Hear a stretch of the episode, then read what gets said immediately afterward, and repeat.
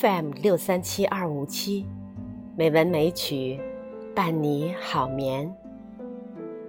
亲爱的朋友，今天是美文美曲第一千二百期节目。山竹妈咪呀，继续和大家分享于丹老师的《重温最美古诗词》这本书第一章第三节。日出江花红胜火，春来江水绿如蓝。恍然望见白居易信马由缰，以礼行来。西子湖畔的春天依旧真切。孤山寺北贾亭西。水面初平，云脚低。几处早莺争暖树，谁家新燕衔春泥？乱花渐欲迷人眼，浅草才能没马蹄。最爱湖东行不足，绿杨阴里白沙堤。孤山寺北贾亭西，这个地方是哪儿呢？水面初平，云脚低。显然，这是西湖了。只有春天的水面才可以用“初平”形容。从远处看，春水缓缓涨起来，天边的春云渐渐垂下来。水和天就相连到了一起。再看近处，几处早莺争暖树，谁家新燕衔春泥？一切都是那么新鲜、玲珑、活泼、流利。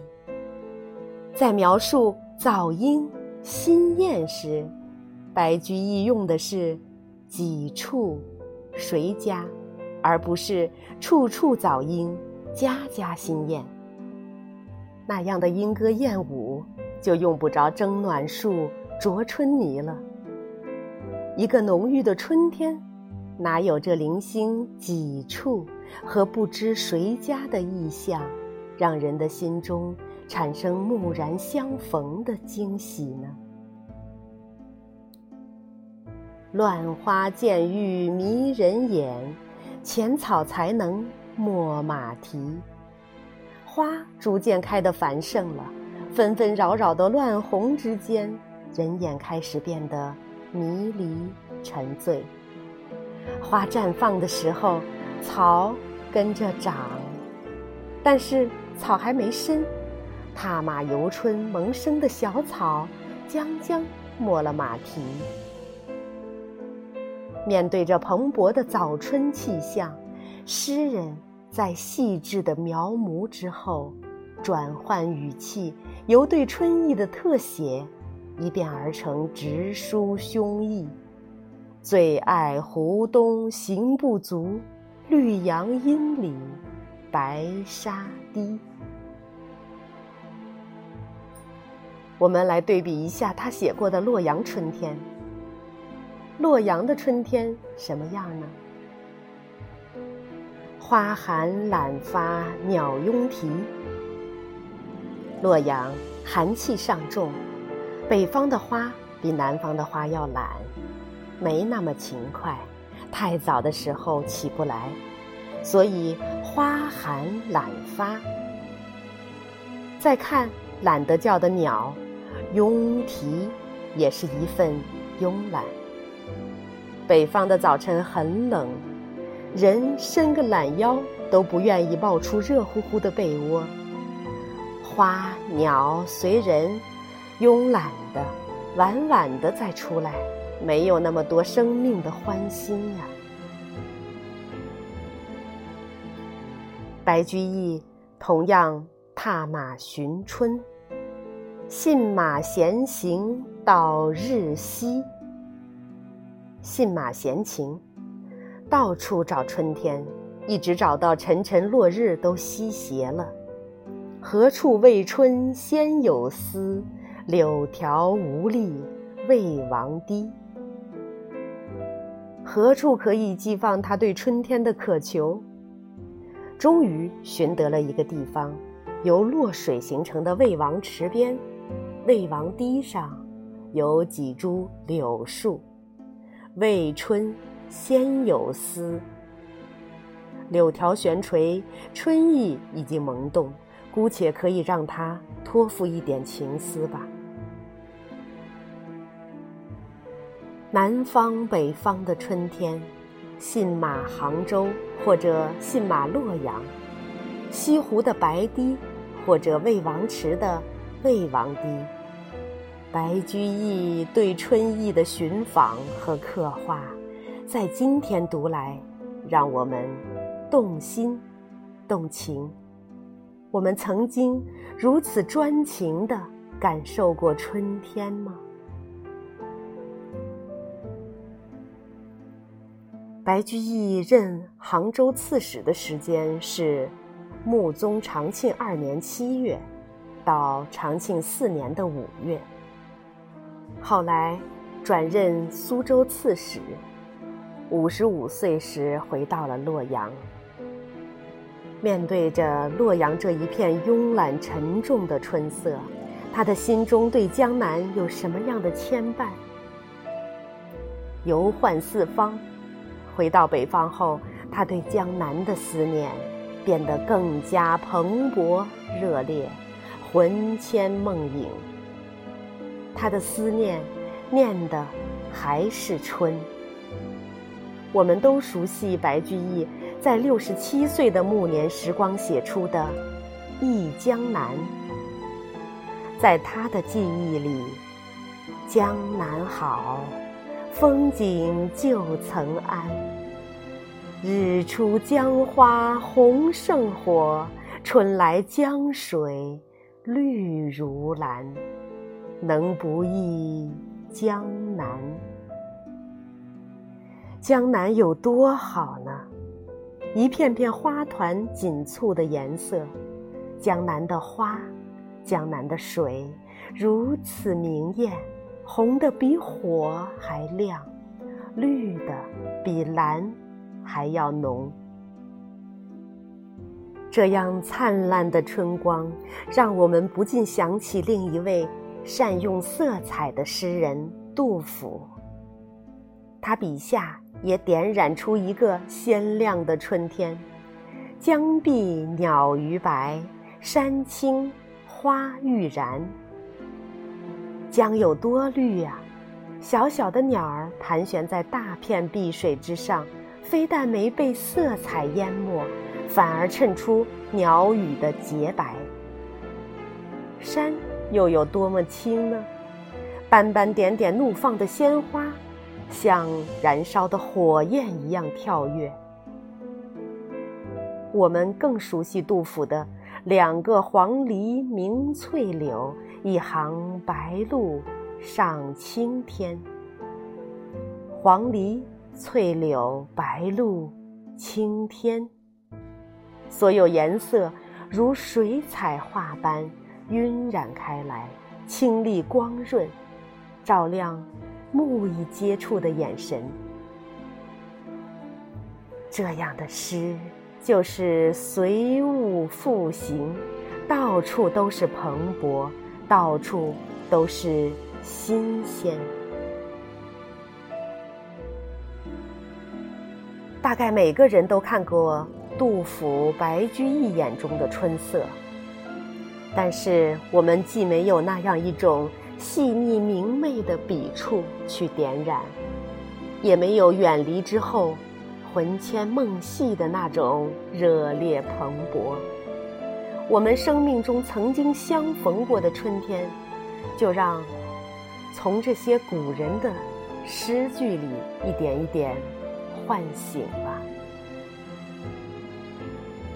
李山甫在《寒食》里面说：“有时三点两点雨，到处十枝五枝花。”这就像几处早莺争暖树，谁家新燕衔春泥。写的也是有时，而不是时时。到处是散落在不同的地方。三点两点雨，十枝五枝花，就在于它的蓬勃中，刚刚透出一点春的消息，还没有到烂漫，还没有满目都是春意。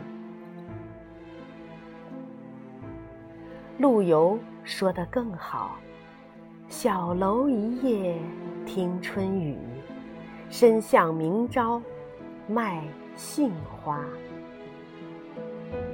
一夜枕上无眠，听着淅淅沥沥的春雨，诗人想到，明天早晨应该早早的有人卖杏花了。一夜春雨，吹开多少早春心事，心事飞花，在春雨中绽放。梅尧臣出去一看，野拂绵岸。有闲意，老树着花，无丑枝。就在这样的春天里，哪怕是飞来的野鸭子，都在旁边闲闲的安眠，人心也跟着它悠闲舒展了。老树着花，无丑枝。这句话让我特别感动。人终有年华老去的那一天，自古美人如名将，不许人间见白头。我们在今天如此害怕衰老，去打扮，去化妆，去用各式各样的滋补品，想方设法对抗衰老，就是因为觉得人老了不好看。但是。树不怕老，因为树有春天。只要有花，即使是枯涩盘曲的老树，也没有一枝是不漂亮的。其实，诗意就是我们心里的花朵。不管年华怎样老去，心中有春意。春色，每个年华都可以诗意的绽放，如同年近七旬的白居易，以少年青春的心，热烈蓬勃的忆江南。这样的生命会老得不好看吗？老树着花那一刻，我们的生命依然蓬勃新鲜。对春天的描述，要说最细腻，还要看一位女词人李清照。在她少女时候写的《如梦令》中，有什么样的春天？一首小词，几句问答而已。昨夜雨疏风骤，浓睡不消残酒。试问卷帘人，却道海棠依旧。知否？知否？应是绿肥红瘦。寥寥六句小词，说的是一个贵族少女担心昨天晚上雨疏风骤，凋落了院中的海棠，在丫鬟之间发生的一段有趣的对话。按照周汝昌先生的解释，这里的“疏”不是疏朗之疏，而是雨很狂，夹杂着风，密集的打过来。他听着听着，带着酒意，不知不觉就睡着了。天色亮起来，乍醒时酒意尚在，头痛未消。他想起昨夜的风雨，担心起院中的海棠，赶快吩咐丫鬟去看看。粗心的小丫头忙着卷起门帘，随口应付道：“还好，还好，海棠花没怎么变。”主人却说：“你个傻丫头，太粗心了。你再去看看，应该红的少了很多，绿的却添了不少。这就叫做绿肥红瘦。”六句小词，无数曲折，一步一景，就如同我们去游一座园林。那种惜春之心，就在少女的问答之中尽显纸上。这，不动人吗？古人和今人隔的只是一段岁月吗？谁道闲情抛掷酒？每到春来，惆怅还依旧。有的时候，我想。我们粗疏了多少心情？年年春来，但是我们还有当年人们的那种心事惆怅吗？好了，今天跟大家共同分享的于丹老师重温最美古诗词第一章第三段，就到这里。欢迎大家下周四继续收听。第一章第四段，风乍起，吹皱一池春水。